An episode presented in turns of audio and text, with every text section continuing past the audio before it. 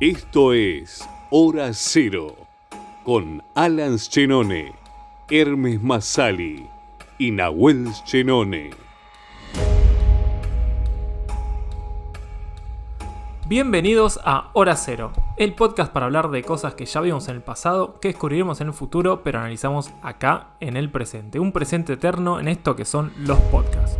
Recuerden que nos pueden escribir, comentar y seguir en nuestras redes sociales, en Instagram como en Twitter como arroba hora cero podcast. Mi nombre es Hermes Masali, para los que no me conocen y para los que ya me conocen y nos siguieron acá en el podcast. Em, me acompaña siempre, bueno, esta vez, esta vez, venimos con equipo partido eh, porque Generalmente somos tres los que conformamos este podcast, pero bueno, hoy estoy con Nahuel Esquenone, que está del otro lado del Atlántico. ¿Cómo andás, Nahuel? ¿Qué tal, amigo? Buen día. Sí, ya generalmente es medio ambiguo, ¿no? Porque ya en cualquier momento vamos a tener la misma cantidad de podcasts de a dos que de a tres, ¿no? Pero bueno. No hay dos sin tres, exacto. no, hay dos sin tres. Pero bueno, igual acá disfrutando, esto igual va, va a ser siendo una hora cero lo, extrañamos a Alan, que, esperamos que vuelva pronto, porque a él le sale muy bien todo este tipo de introducciones, de, mm, presentarnos, la verdad que la tiene clarísima y, con todo lo que sabe, así que por favor Alita, eh, vuelve, básicamente porque te extrañamos por acá. Así que hoy tenemos un nuevo programa, tenemos un nuevo episodio, una nueva hora. Vamos a estar hablando sobre una película que se llama Rojo, película argentina eh, del 2019, dirigida por Benjamín Neistat. Perdón si se pronuncia así, Benja, no sé si está bien. Eh, la película esta está protagonizada por Darío Grandinetti Grandinetti, perdón, y Andrea Frigeiro. Eh, tiene un buen elenco, la verdad, muy bien por el cine argentino. Y ¿Querés contarnos de qué va, Nahuel? Bueno, Rojo eh, es una película ambientada en un pueblo de la provincia de Argentina, ¿sí? ubicada a partir de lo que es septiembre de 1975, en pleno apogeo de la AAA, cerca de lo que es el, golpe militar, ¿sí? momentos próximos a eso. El protagonista, Darío Grandinetti, es el doctor Claudio Morán, un abogado respetado dentro de la comunidad pueblerina, casado con Andrea Frigeiro, su distinguida mujer, y padre de una adolescente Paula, que es Laura Grandinetti, sí, que también es la hija de él en la vida real.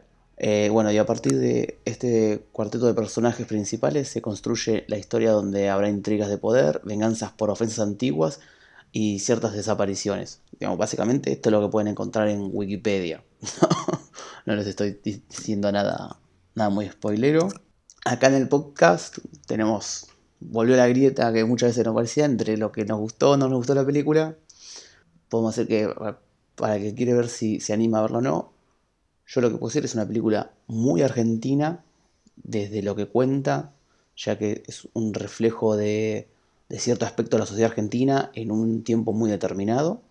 ¿sí? Por ahí si uno no ubica lo que es la clase media, el, golpe cívico-militar, los momentos antes, pierde un poco la gracia, pierde un poco la gracia si no conoce un poco de los 70 o no le gusta la reconstrucción histórica tiene buenos momentos, pero bueno, yo creo que eso es lo mínimo necesario para poder disfrutar de la película. Yo no sé si un colombiano que quiere ver un thriller o un español que no conoce por ahí los tiempos o modos de, la Argentina la puede disfrutar tanto como yo, por ejemplo.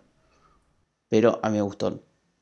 Bien, muy bien. Ahí hablando también sin spoilers, este, para mí la, la película de Benjamín es, un extraño thriller, básicamente, como que no, no, es que nada, lo que parece por momentos parece que es un policial, por momentos parece que es una película política, y a la vez el director como que nos va llevando por, por, historias paralelas, que, como para ir jugando haciendo como un despiste, por así decirlo, también la película cuenta con un montón de homenajes al cine de los 70, básicamente. De hecho, hay una publicidad, eh, creo que era de Bonafide, de los años 70, que no sé si es real. Eh, los créditos son muy setentosos, los zoom in. Creo que lo que, no, lo que no es muy de los 70 es la calidad de imagen y sonido, pero creo que el resto de las cosas es, muy 70, tipo eh, una novela de, de la época. Este, así que la película qué sé yo, ahora nos vamos a poner más en detalle.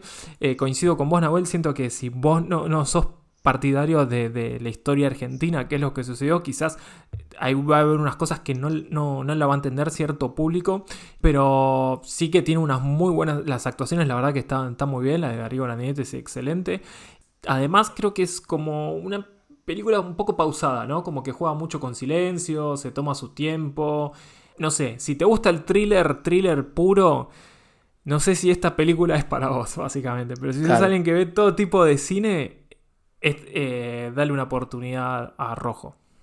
Bueno, vamos a oficialmente cerrar la parte sin spoiler para empezar a desarrollar.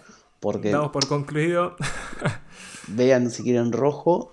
Si no les interesa, pueden escuchar el podcast a ver si, si les dan ganas de ver cómo sigue. Eh, y si les interesa, véanla y nos escuchan igual. Para ver si creen que tenemos puntos en razón o somos dos idiotas. No hay problema. Eh, me gusta lo que decís vos, que es medio pausado, porque yo sentía lo mismo. Sentía que era contaba distintas historias en el medio con los mismos personajes y como que algunas eran tensas y otras no. Momento tenso, momento no tenso. Como para jugar un poco con eso.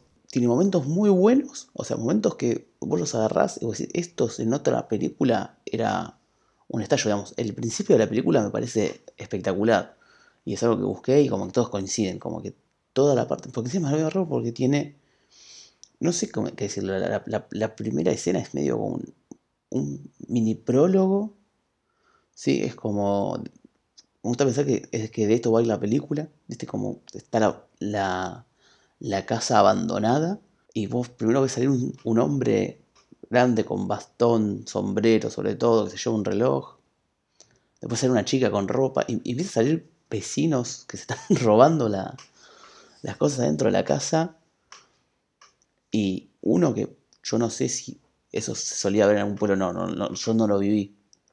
Pero arranca con eso que te muestra, bueno, esto es lo que pasaba. Yo creo que esa primera escena es retrato de lo que iba a mostrar la película. Acá, en un, en un barrio donde todo parece bien, todo parece gente normal copada, a nadie le importa nada.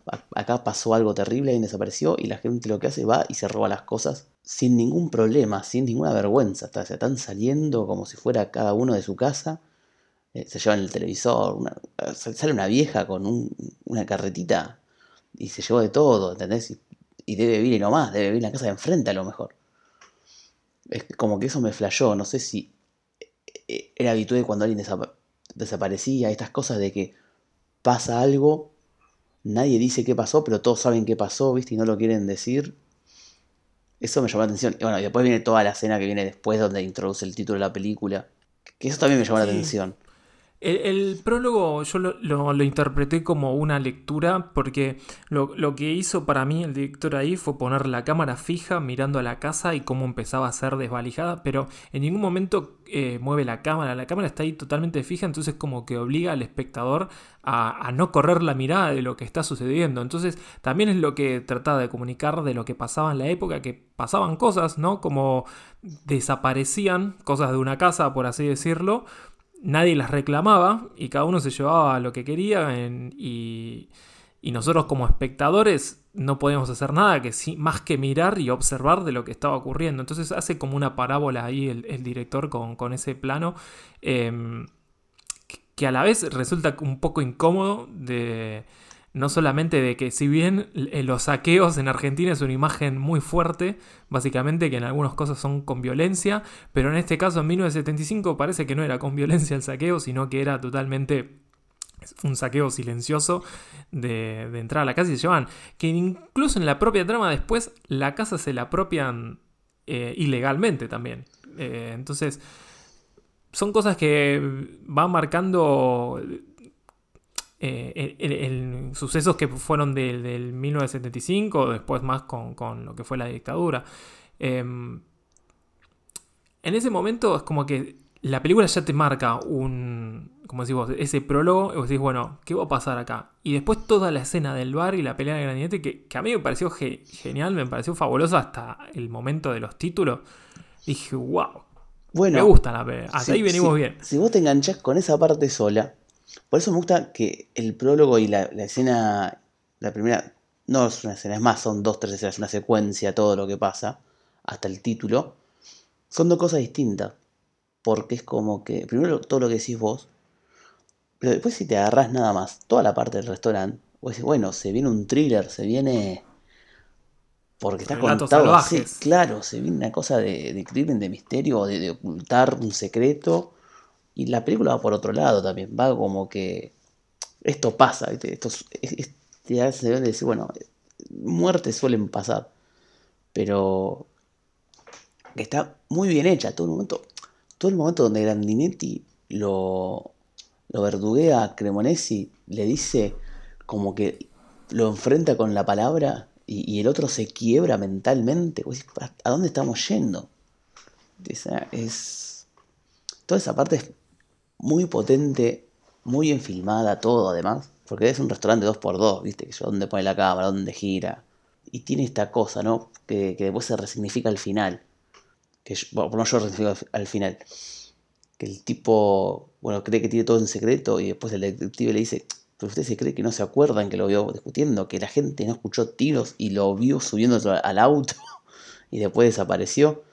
Esta, esta cosa de, de que nadie dice nada, de que cierta gente no importa, de que si sos comunista o tenés ideas extrañas, es mejor que no estés. Eh, es como el tema recurrente de la película. Pero después del título, que encima tiene esa parte cuando empieza a aparecer el título y vemos cómo se aleja el auto en el desierto, que está re bien filmado, y después la película te empieza a hacer lo que para mí de verdad va, que es el retrato de esta sociedad pueblerina clase media, con ciertos valores, cómo se ocultan las miserias del pueblo o, secretos entre ellos, ¿no? Porque después baja mucho lo que es el tema de, de thriller, suspenso, ¿qué pasó? Va actuando en otros lados. Sí, eso es verdad. Em, hasta la primera hora, básicamente, desde los primeros 20 minutos hasta la primera hora, creo que ahí igual la película se hace muy pausada y empiezan a suceder cosas que que está bien, yo lo interpreto, eh, hablando así más general, es una película que habla sobre la predictadura, como que, pero a la vez habla de la dictadura, es una parábola también, es como que habla de las dos cosas a la vez, pero no especificándola, eh, como que no es tan puntual. Te dice que hay un gobierno, que en ese momento eran los, los que el interventor federal, algo así, no me acuerdo cómo se llamaba, que en ese momento eh, eran los que ejercían el cargo político en ese pueblo y que a la vez, eh, por ejemplo, eso bueno, se muestra muy bien cuando le hacen una entrevista a, este tipo y el reportero le dice, bueno, pero vos estás de acuerdo tal y tal cosa, le dice, ¿usted quién es? Dígame su nombre, ¿cómo se llama? bueno, ese tipo, ese tipo de escenas que ya empiezan a marcar de, de que se viene una, una dictadura eh, y empiezan a tocar, si bien no es una película que habla de los desaparecidos, Trata sobre los desaparecidos, pero sin los milicos, básicamente. Em, hay una escena de, de un mago que hace desaparecer a una... Van a un bar, la escena esa que van al bar y que hay un mago ahí que hace desaparecer una chica. Y le dice, ah, pero no aparece. Bueno, juega con, ese tipo de cosas, de, de mensajes de que si alguien desaparece, no quiere decir que esté muerto o esté, o esté vivo, básicamente es como un, punto medio. Y, y, de hecho es algo que decía el investigador chileno, que decía, nosotros somos, no somos como cartesianos, creo que era como que no, no tenemos punto medio, solamente o es positivo o negativo, o sea, no vamos para los costados, pero nunca hay un punto medio. Eh, o está vivo o está muerto, básicamente. No, no hay otras dos cosas. Entonces es una película que, habla de, de la dictadura, pero sin hablar de la dictadura específicamente. Y que a la vez, no sé si tampoco hablar de eso puntualmente le hacía. Mm, le hace justicia a la trama. Por ejemplo, la escena en la que el novio de la hija de Grandinetti está con el auto con los chicos. Eh, dando una vuelta y ve un pibe con una guitarra. Le dice: Vos sos amigo de. No me acuerdo cómo se llamaba la. La, novia, Laura. Laura. No. ¿Sos amigo de Laura? No. ¿Cómo? Eh, Paula, ese personaje, es Laura Grandinetti, la, actriz. Por eso le habían puesto Martina, eh, ¿no? Algo distinto. Sí, básicamente. Eh, le dice a Paula, vos sos el... Bueno, el novio, no me acuerdo el nombre, cómo era. Dice, sí. Y como que los pibes se lo llevan. Lo suben a un coche y se lo llevan. Bueno, ese también es otro reflejo de, la iglesia. Y ni siquiera eran milicos, básicamente. Entonces, como que de una manera hilarante te, te, muestra este tipo de acontecimientos de lo que sucedió. Que la verdad, para mí, no sé, me la vendieron como thriller y cuando empiezo a ver este tipo de cosas que al final siento que va a pasar algo y no pasa nada, básicamente se me empieza a hacer un poco eh, agua. No sé vos cómo vos sentiste el ritmo. Por ese lado, eh, te lo entiendo. Porque más, yo creo, que una crítica es que la película para mí no llega a tener un final. Yo creo que lo hubiera hecho muy bien a la película. Porque la película parece tener una historia central con el principio que vimos. Pero que no lo es. Por eso después lo, lo interpreto como que es cierto reflejo de cosas. Que hablando entre nosotros, yo lo comparé con con la película que ya analizamos de El odio o La Jaine, donde no es que hay un hilo central, una estructura narrativa normal de inicio, trama, desenlace, porque varía, se muestran otras cosas o historias que por ahí no, llegan a un desenlace puntual. Porque, por ejemplo, la trama paralela de, de Paula con el novio y que éste está frustrado sexualmente porque la quiere ya presionar para tener sexo y ella no quiere lo ve con otro pibe así como muy cariñosamente, y la liga un tercero, que solo le dijo, escuchame, sos cornudo, es porque no tenés huevo. Claro. Sí, entonces, que encima, si vos agarras solo las partes de, esta historia, están todas muy bien, con el sonido, cuando está, por ejemplo, cuando está solo con los chicos y se escucha una canción romántica o qué sé yo, y cuando ella le corta directamente la onda, cambia la canción, y y pasa como vos decís también, es como por momentos no mueve la cámara, nos enfocamos en eso, en afrontar esa situación. Y, pasa algo parecido cuando estos pibes que dan el auto se enojan con este que le dice el otro cornudo y dan la vuelta para hacerlo boleta. Que se escucha, en la música también se escucha Papo, eh, algo ha cambiado dentro de mí. Sí. Como que es todo aparte, no puede ser como un thriller. Entonces, eso para mí puede ser que le juega en contra en lo que uno espera ver. Yo creo que si, si vas mentalizado con que es otra cosa, te puede caer. Un poco nos pasó con, cuando vimos Color o, Auto Space, por lo menos a mí. Yo por eso iba con otras expectativas, la disfruté un poco más. No es que le iba a salvar a la película. Acá creo que juega eso. Porque acá creo que cuando lo tomas como es reflejo de cierto aspecto de la sociedad, como decís vos, que es una, película del, golpe militar sin lo militar. Bueno, a mí me gusta pensar eso, que es, habla sobre lo que es el golpe cívico-militar, porque a veces, muchas veces, la parte del cívico se olvida, se olvida que hay una parte civil que apoyaba estos, este, este, este, tipo de, gente, este tipo de, actitud nociva, criminal y, nazi y asesina. Y creo que lo quiero reflejar con eso, que acá en este pueblo la gente desaparece y no es que falta, haga falta militar. Como le pasa a este pibe que lo llevan y después aparece la madre preocupada en la iglesia diciendo aparece gente en el desierto. Sí, yo creo que lo leí después en la entrevista, son cosas que decía que había una, especie de acercamiento desde lo que es la gente a un nivel de violencia que ya estaba listo. Por ejemplo, cuando estaban los vaqueros americanos con este interventor que decís vos, cuando sale a dar la conferencia, viste que sale uno con la ametralladora ahí como guardaespaldas, viste como, como que el momento era que dando, a entender que en cualquier momento podría necesitar usar la ametralladora y yo me quedé, viste, bueno, momentos extraños están viviendo todos ahí. Eh, y cuando leí, también usa esto de que pone esta publicidad de buena fide, que el remate de la publicidad es que el tipo para no compartir lo mata al otro. en el medio chiste. Que en un punto parece medio descolgado, pero creo que va por ahí en el tema de lo que es el reflejo social. Eh, pero tiene partes de thriller claras porque, por ejemplo, cuando está el, el, novio viéndolo a, a Paula con el otro pibe practicando danza, que lo ve desde la ventana, lo ve como si fuera es un plano buenísimo. Un psicosis. Sí, total. Falta que la, musiquita. Pues, uy, boludo. O sea, ves que algo eh, se siente. Y la historia después no termina. no, no hay un confrontamiento entre este pibe y Laura o el otro pibe. O sea, la liga un tercero, la liga uno con guitarra, que alguien va a pintar de que era un hippie y si le pasó algo, bueno, era un hippie, o era un anarquista, o era un comunista, ¿no? Estas cosas de que, bueno, si el, famoso algo habrá hecho antes de incluso de que estén los militares oficialmente en el boda. Sí, a, mí me pasó como decías antes, eh, no sé, yo fui con la expectativa de que la película iba a ser un thriller y cuando vi los primeros 20 minutos dije, pero un thriller puro, ¿eh?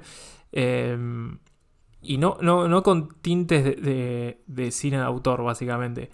Eh, la, vi con mucha expectativa diciendo, uh, esto va a estar buenísimo, o no sé, va a ser un True Detective, qué sé yo. te interrumpo. ¿Sabes lo que me viene a la mente? Me viene a la mente el meme del chabón que gira violentamente el auto, ¿viste? Con el cartel. Sí. Estás Hermes viendo rojo, dice thriller y dice crítica social de los 70. y doble ahí. Porque, sí, fue así. Ojo, me, encanta la película de crítica social. No, no quiero decir, pero yo me senté para ver un thriller, básicamente. Sí, sí.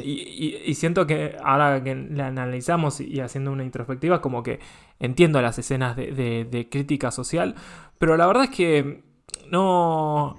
No sé si.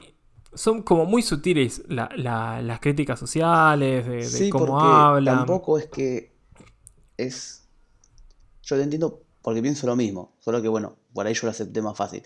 Que no es nada completo. Es como un mix de cosas.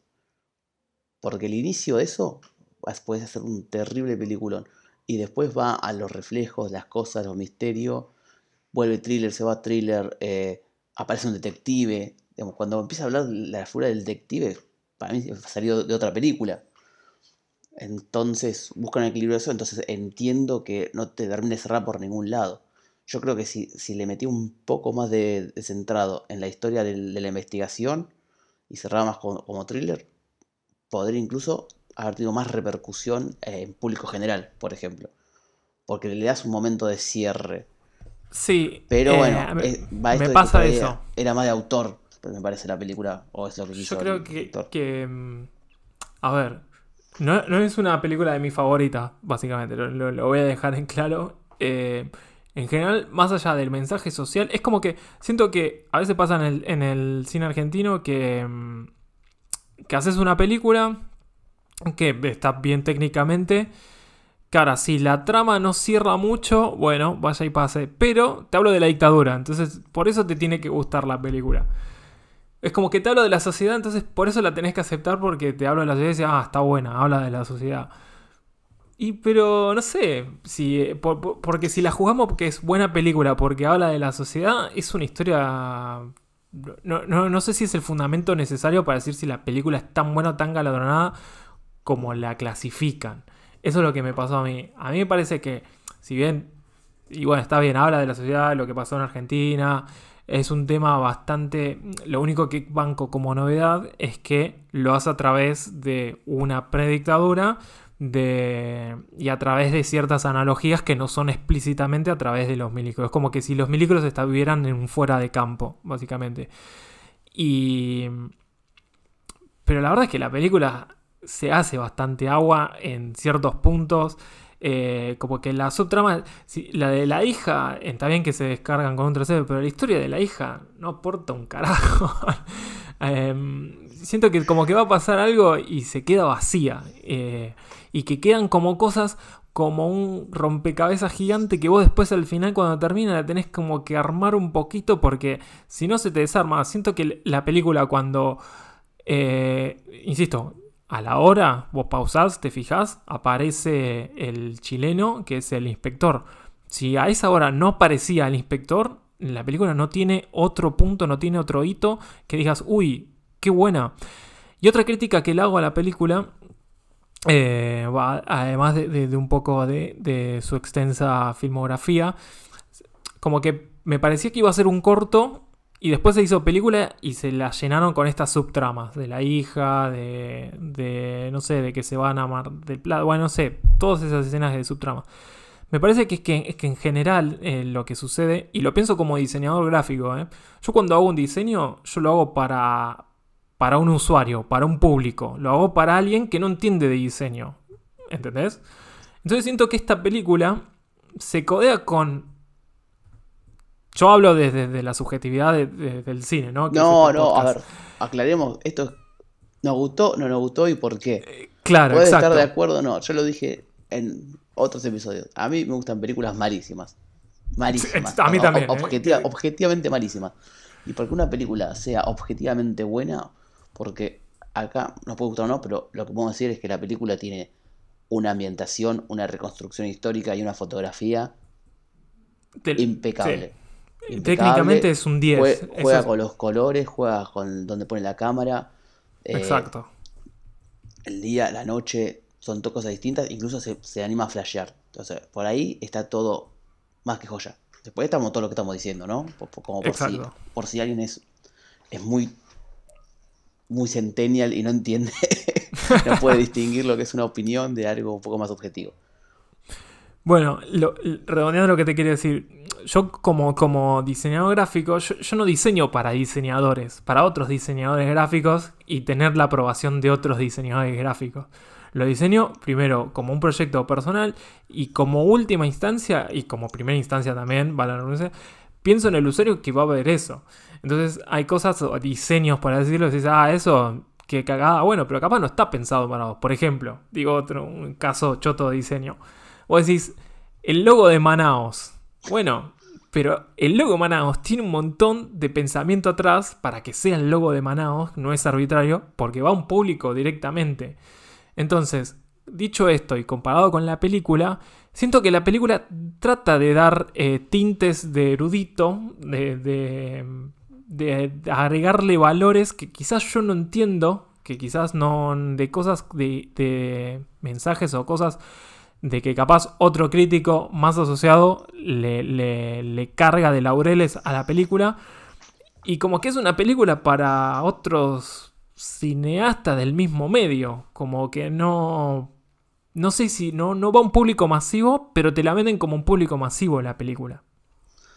Mira, ¿Eh, ¿me explico? Se entiende perfecto, porque mira, yo como no soy oficialmente. No, sigamos. Estudié publicidad, me recibí de redactor creativo. Y así como esto, como uno puede saber que hay. Yo te puedo decir que hay publicidades para la gente y publicidad para publicista.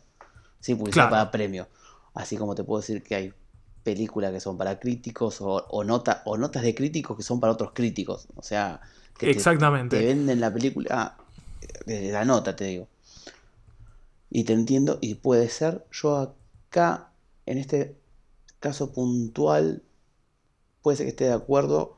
Yo creo que pensándolo, como estaba diciendo antes, de que si sos argentino y tenés noción histórica, te acercas más a la película.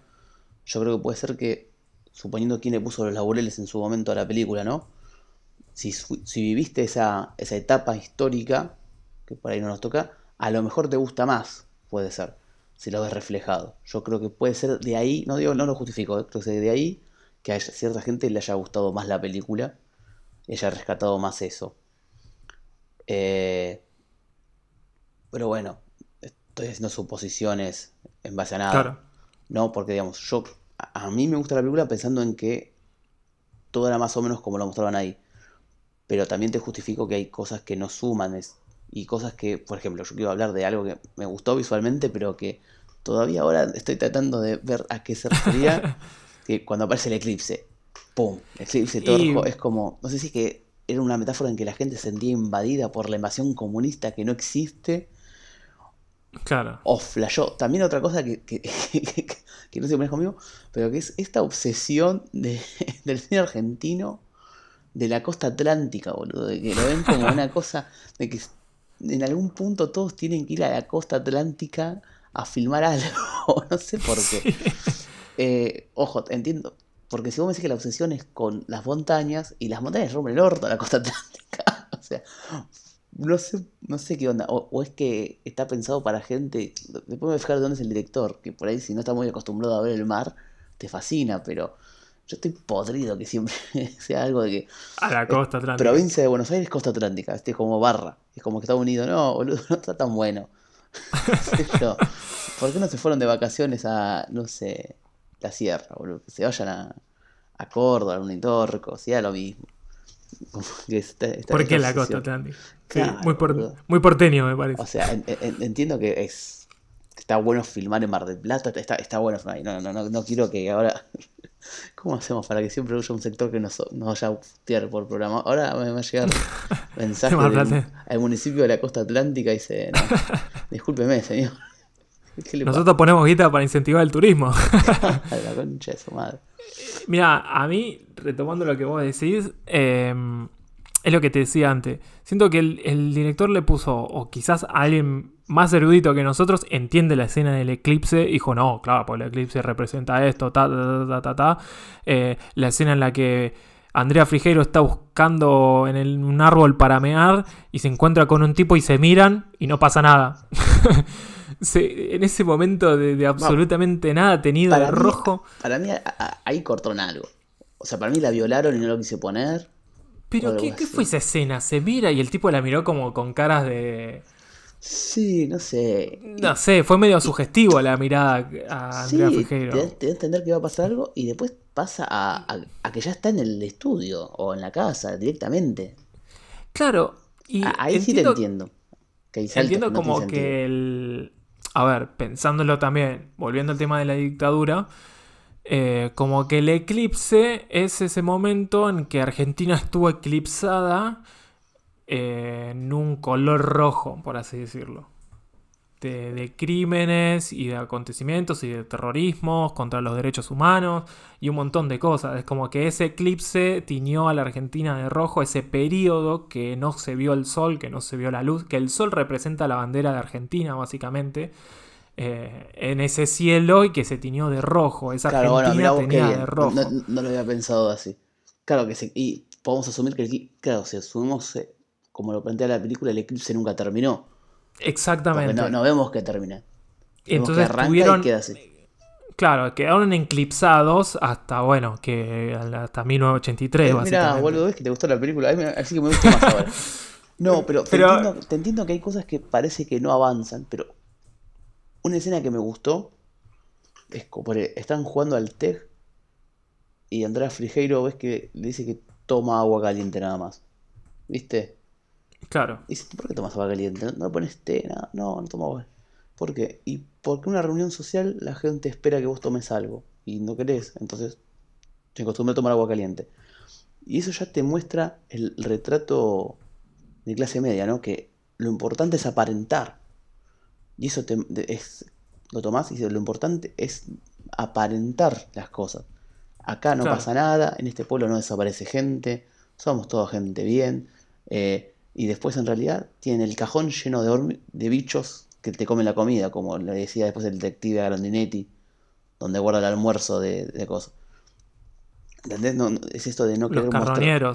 Claro, no querer mostrar la mugre, no querer mostrar las cosas eh, humanas que tiene uno, y no, esconden todo. Lo importante es creer que son normal. Que después te da otro sentido al final, que vos decís, ¿qué está pasando? Que Grandinetti es una peluca. Viste que bueno me contaste Bueno, verdad, no había pensado. pero como se va a presentar como en, va a un evento cultural, va con la peluca, cuando todos los conocidos ya saben que es pelado. O sea. y, Tienes razón. Es porque tiene esas em, cositas. Y otras que vos bueno, ¿para dónde va? ¿Qué sé yo? Eh, toda la parte. También. Si lo queremos asumir, toda la, toda la historia de, de la hija, vos decís, bueno, está medio de costado. O muy de costado. No sé cuando atención prestarle o, o, la mini trama de la casa. Eso es como un segmentito, puede ser como medio un corto, la historia de la casa. Y la situación bizarra que se encuentran a una señora ahí. Y dice, no, estaba, abierto y pasamos. Ah, bueno. Conoció acá y, dice, no, con, lo que es conocer, conocer, no, le dice otra cosa de que no se asocien, no, sea que los agarre alguien después, ¿viste? Usted es el abogado, ¿no? Claro, bueno, eso me gustó porque ahí es como que te marca que es, un pueblito. ¿Viste? Es esta cosa de que se conocen todos. Como que es el abogado, es el único abogado del pueblo, te hace entender. El único que se recibió de letras, de, leyes, es el señor, porque dices, ¿cuántos abogados puede haber si es el abogado?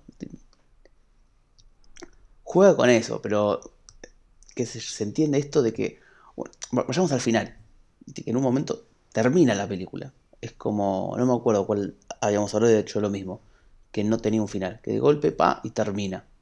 Sí, en verdad en la escena final es como que todos van a ver una obra de teatro como re progre, como super under, por así decirlo. porque es el arte y porque, porque sí. Porque son Snow.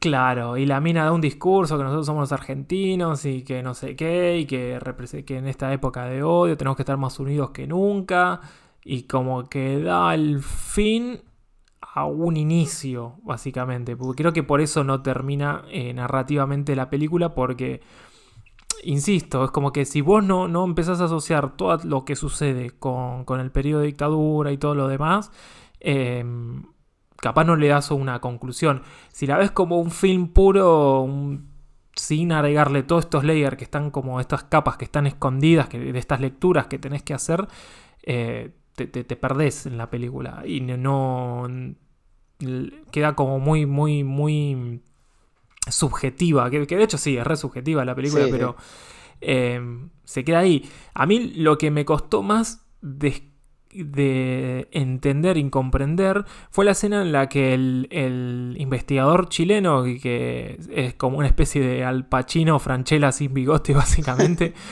em, que bueno, ya descubrió toda la investigación y todo lo demás. Em, y que se lo lleva a Grandinetti al desierto para que él, para darle un sermón, por así decirlo, eh, en una escena que es bastante larga, que no habla en ningún momento, que, que en todo su momento el personaje de Grandinetti es un tipo que siempre esquiva todo, ¿viste? Como que tiene una respuesta para todo y cuando viene el chileno le dice, quiero que me lleves al desierto. No, papi, que te lleve otro, ¿por qué te tengo que llevar yo? ¿Entendés? Como que no le dice nada, le dice, bueno, espérame y va a buscar un fierro. Decir, no, entiendo por qué. O sea, hasta el tiempo se, se, le escapó todo, le contestó todo y en ese momento le cerró el culo y dijo, bueno, dale, vamos al desierto, te, voy a llevar. Mira. no sé, ahí como que flashó. Como para justificar la escena del desierto. No, mira, yo lo que entendí la del desierto eh, fue esto, que Grandinetti le tiene que decir que sí, porque él es un hombre bien, ¿entendés? Decís, ¿cómo no te voy a llevar a, al desierto si me lo pide? ¿Viste? Si no tengo nada yo creo que va por ese lado. También porque quiere aparentar como que, bueno, yo no hice nada. Entonces, sí, vamos al desierto. ¿Por, ¿Por qué no lo llevaría yo al desierto? ¿Qué motivo oculto tengo? Ojo, justificación mía. No significa que esté bien justificado en la película, ¿no? Y después, y cuando ya lo lleva al desierto, no sé si vos también te... Me entró en confusión cuando lo encara el detective. Dice, mira, ya sé que fuiste vos, sé todo, la gente lo sabe, se escuchó, se ve. Eh, y el tipo se hace el boludo después, no, ¿cómo? ¿Qué tiene ahí? Saca el arma, porque vos crees que se está construyendo un momento de tensión. Y yo pensaba que, bueno, Grandinetti lo mata, ahí cierra con una reflexión y termina la película. Yo creo que estaba esperando eso al final. Yo estaba esperando un momento como en el odio, que en el odio la película como va contando cosas al azar, pero que termina con un momento muy fuerte, un momento de impacto. Yo pensaba que iba a cerrar algo así y no fue. Y que por un momento también me da gracia que termina siendo de que el, el chileno. Claro, después pensar, claro, era policía. Es todavía más facho que todo el pueblo. Entonces, como que entiende que, bueno, se murió un hippie. Bueno, no, hay un enemigo más fuerte. Entonces no nos podemos pelear entre nosotros. Y si somos cristianos, tenemos que estar listos. Como que, que no nos vamos a preocupar por un, por un hippie. Digamos, es mejor que no haya estado el hippie. creo que el error suyo fue no, no, no hacerlo público, decir se mató un hippie. y lo hace con todo un guion de. Mira esto, lo inmenso, que, el cielo que nos cubre, que lo grande que es Dios y no sé qué, como que lo tapa con religión encima. Sí, sí, es, como que. Ahí otra vez el meme, que. Thriller, comedia negra, delirio místico. Que, que, también me descolocó. Creo que a mí lo que, lo que me chocó es eso, que la película no tuviera un final impactante. Que, claro. A ver, ojo, termina medio, como decís vos, bien setentoso, como que frame congelado, títulos arriba, en Y sumir en Grandinetti. Sumir en Grandinetti. Eh, pero bueno, es esto. Yo creo que es un. Juega con los géneros mezclados. No digo que lo haga de la mejor manera. Y, por ahí eso le juega en contra puntos. a vos te pasó, ¿viste? como estás esperando otra, te dio otra cosa distinta. Eh, yo no sabía de qué iba a ver la película, digamos. Uno está acostumbrado a que el cine argentino sea ambiguo, llegue a medios puntos. Eh, muy pocas películas argentinas son redondas. Digo, en que tanto producción como acción, eh, actuación estén todas a la par. Porque a veces o están con el, el dinero justo, con los tiempos justos o con lo que sea, entonces siempre hay un aspecto, por lo menos yo, ¿no? Que doy el brazo a torcer. Digo, bueno, no sé, no salió el efecto del coso, no lo filmaron así nomás, o qué sé yo. Como para tratar de rescatar. Por ahí es una percepción mía, por ahí no hay excusas tampoco. Pero pocas películas creo que pueden tener tan la misma altura entre actuación, guion y producción. Eh, esta, esta tiene que saber lo que vas a ver. Yo creo que la mejor manera de entrarlo es, como la presentamos en un principio, en la parte sin spoiler. Porque a, mí las películas argentinas que más me chocan son puntualmente las que no te cuentan ninguna historia, no te cuentan nada. Sí, eso, un dramón, dramón familiar o qué sé yo, viste, que es, que, es, todo drama, viste. Y, tenés 200 así, muy buenas, malas, pero yo prefiero ver una, un policial choto antes de volver a ver, no sé, a, a Grandinetti llorando con la mujer en el living porque no se soportan, o... Claro. viste, qué sé yo. Pero eh, te hago, sí, van con lo que decís y comparto bastante cosas como del cine argentino y que está pasando pero yo creo que a veces este tipo de películas también, no sé si ayudan mucho a... Porque pensá que, es como te digo antes, eh, si esta película se hizo para un público específico de que estudian cine eh, o van a se hizo para cinéfilos básicamente y no el cinéfilo que mira películas sino el cinéfilo que, que sabe de cine básicamente o que sabe de este tipo de cosas o que estudia películas. o que estudia películas exactamente.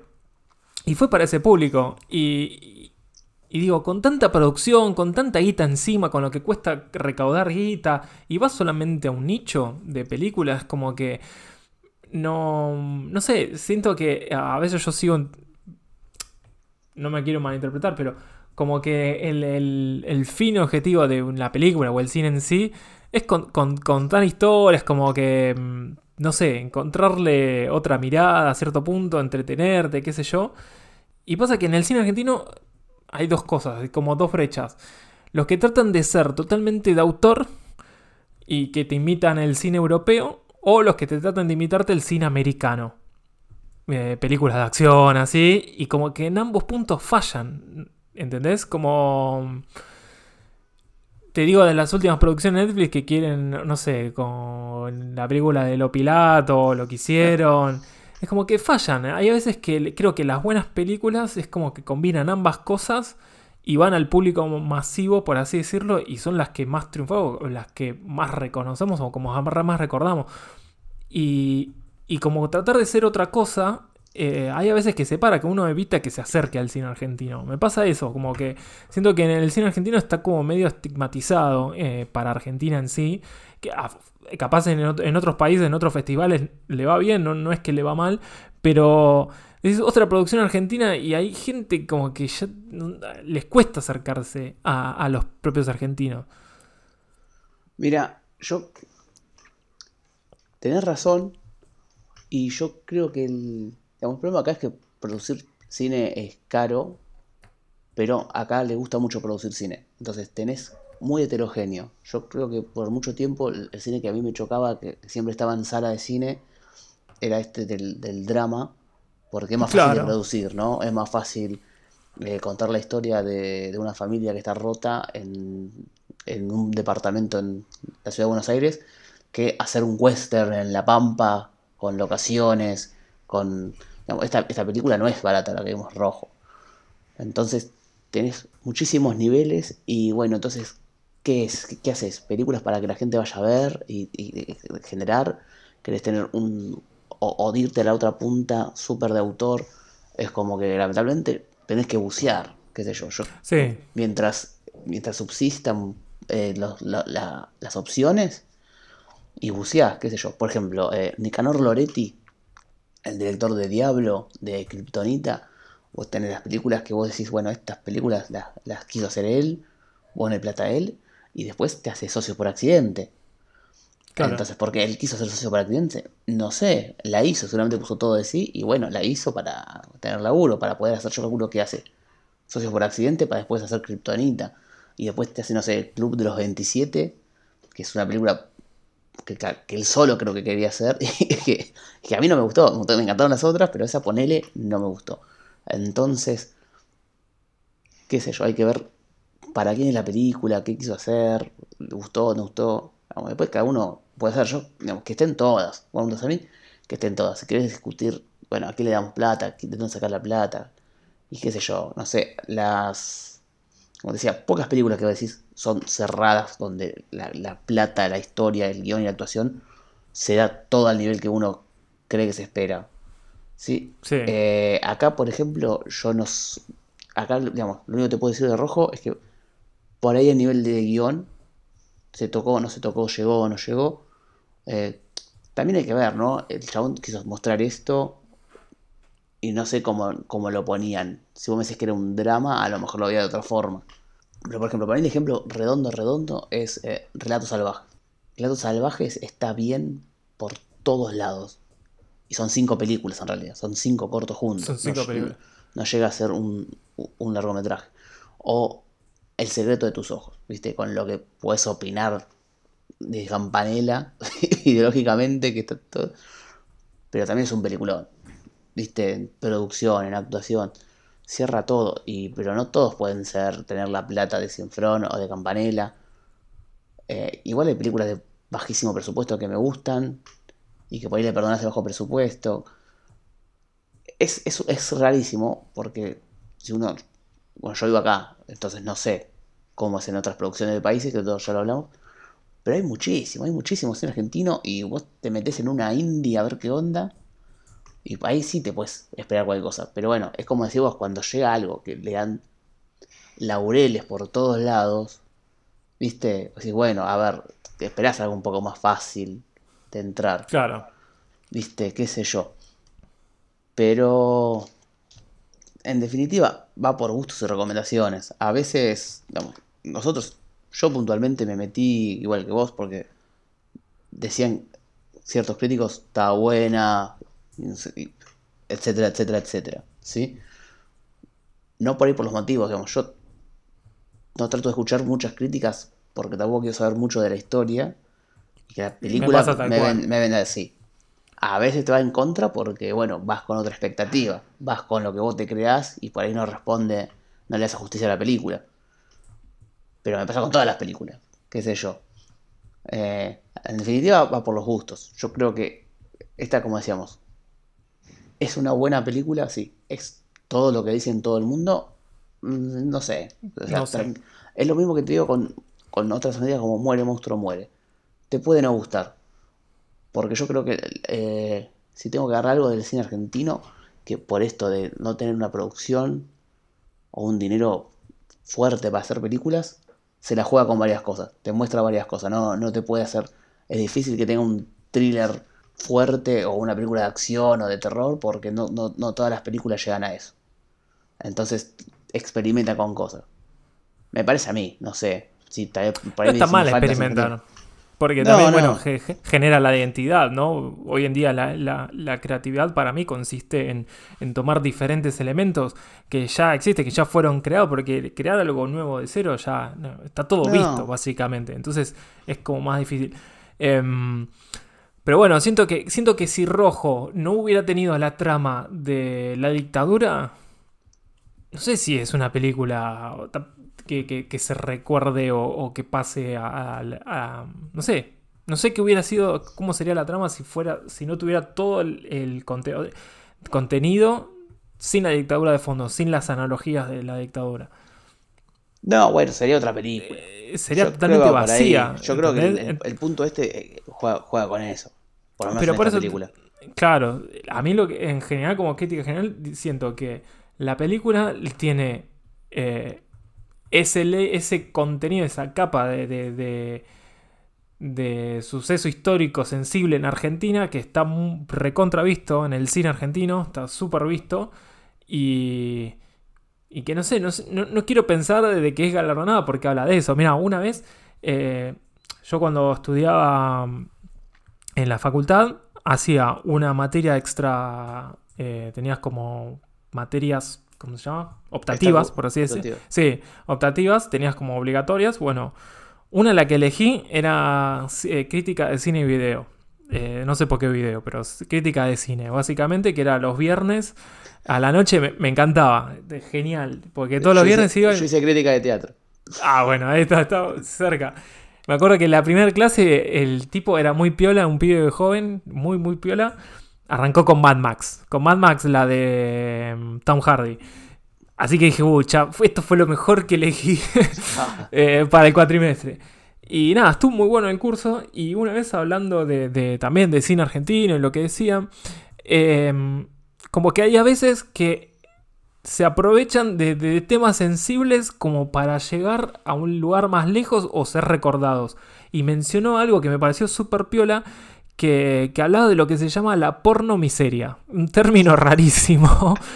Pero lo que hablaba era que después de la crisis del 2001-2002, en los países latinoamericanos que empezaron en crisis económicas y que había mucha miseria, eh, todas las películas hablaban de eso. El bonaerense, toda la película de Caetano, Trapero, em, y entre otros más, Tumberos o todo lo más, era mostrar eh, el barrio hecho mísero, eh, mostrar todo la, la villa, todo lo marginal, eh, como supuestamente acercarte a eso, que está bien, era una mirada, pero la gente festejaba ese tipo de cosas. Festejaba esa, esa sigue, sigue estando y sigue estando. En momento tenemos 3, 4 series donde lo marginal sigue siendo, mirá, qué sé yo, no sé, en continuado. Entonces, claro, pero ese mensaje es como que lo gardonás a través de una película, pero no en la vida real, y en la vida real lo esquivás. Es como que, no, sé, esa cosa de... de, eh, como que así hablando es medio tabú, pero en una película, ah, mirá, qué bueno,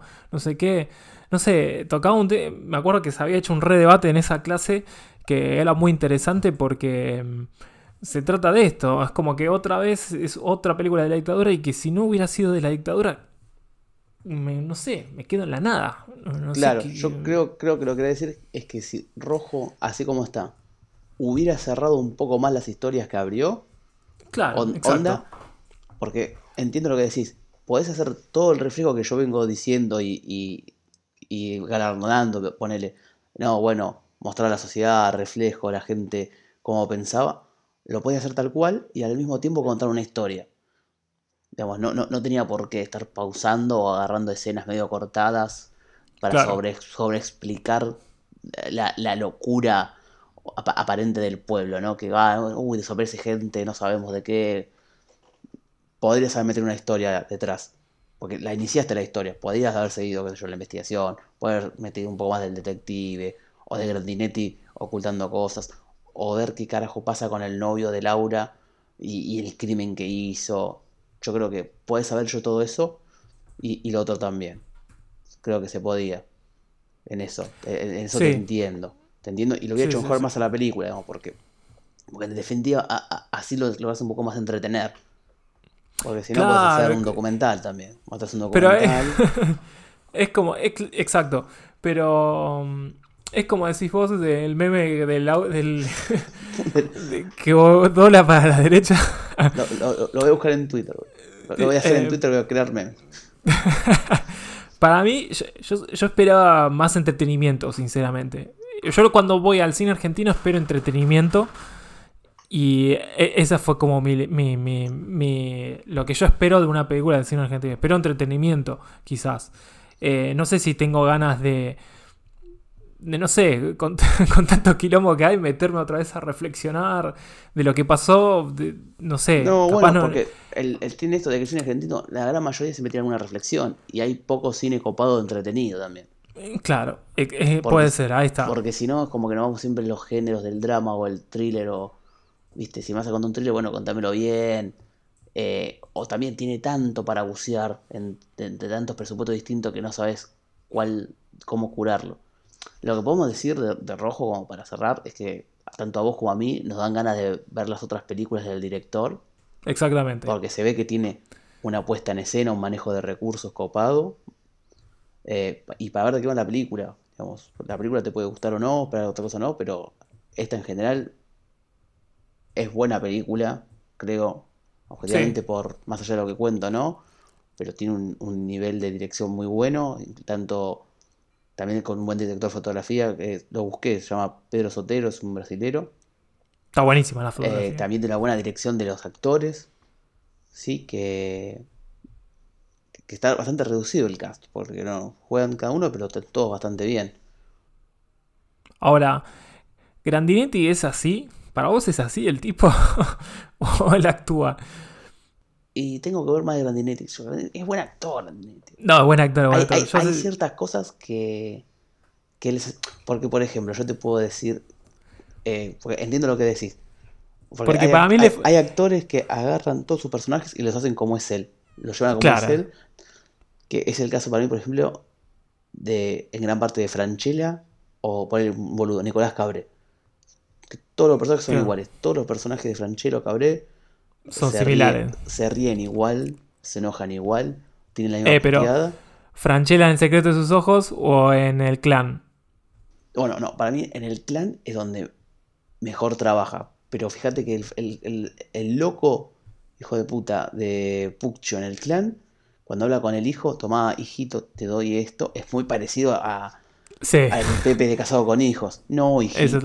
Está bien, tenés el tono serio, el tono cómico. Ojo, que tenga dos puntos opuestos. Eh, no, que uno sea un personaje cómico y otro trágico, no significa que no tenga ciertas cosas iguales. Eh, qué sé yo. En el caso de Grandinetti, no sé, va por ahí. Eh, actúa bien. Yo lo puedo poner así. Actúa bien, puede ser que tenga tintes suyos. Con la primera escena lo ves. Con la primera escena que agarra y, le habla, le saca como un Mario. Tiene un tono de, Mario Santos, ¿viste? De que. yo lo rebanco. En un momento igual estaba esperando que diga alguien más conoce a Gabriel Pasternak. porque, porque cuando dice Pasternak, mami, oh. lo defenestré. ¿Por qué tanta maldad? Sí, le, sale, le sale, eh, le sale muy bien. Eh, la verdad que actúa muy bien Grandinetti. Acá lo, bancamos. Bueno, y también está muy bien. Eh, bueno, Andrea Fijero está muy bien. la verdad es que están, todos muy bien. La hija de Grandinetti, capaz, más o menos. Sí, decís que tenía cuatro líneas, por suerte. Tampoco le doy con un paro porque le dieron cuatro cosas para decir. Y... Sí. Pero cuando le decía que no al flaco, como que estaba tentada, parecía, y como que no, salí, no. Sí, sí la, hija de, la hija de Grandinetti estaba floja. Estaba floja. Bueno, pero y está Diego, Diego Cremonesi, que, últimamente está en todo lado, Diego Cremonesi, que parece que, que, siempre cumple. No sé si tienes algo más para agregar. No, eh, así que mm, cerramos, cerramos acá. Eh, rojo de Benjamín. Del Benja. del Benja, decimos Benjamín Nayat. Siempre, siempre nos tocan nombres complicados, ¿no? Muy jodidos, así que. y, es de eh, Argentina, ¿eh?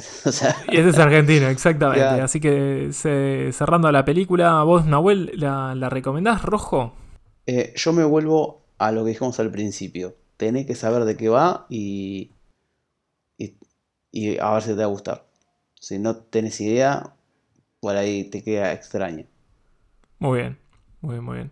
Perfecto, así que ya saben, Rojo, eh, ¿vos dónde la viste? Yo la vi en Netflix, en Argentina está en Netflix. Eh, bueno. Hoy por hoy, en lo que es noviembre del 2020, está en Netflix, no sé si cuánto durará. Muy bien, la pueden buscar en Netflix. Yo, ¿Vos dónde la viste, Ernest? ¿Por qué me preguntás porque querés decir dónde la viste? No, no, no. Sí, sí.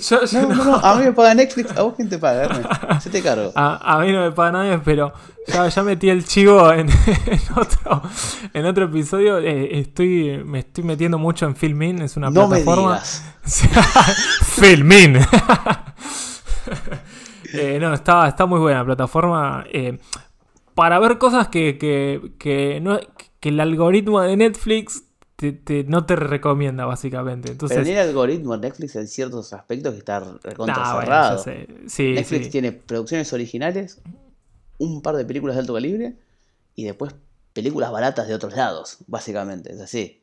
Yo la única crítica, la única crítica que le hago a Netflix es que, inició como antimonopolio y se está haciendo un monopolio, básicamente, de producciones. Entonces, nada más que es No quiere comprar más películas Netflix.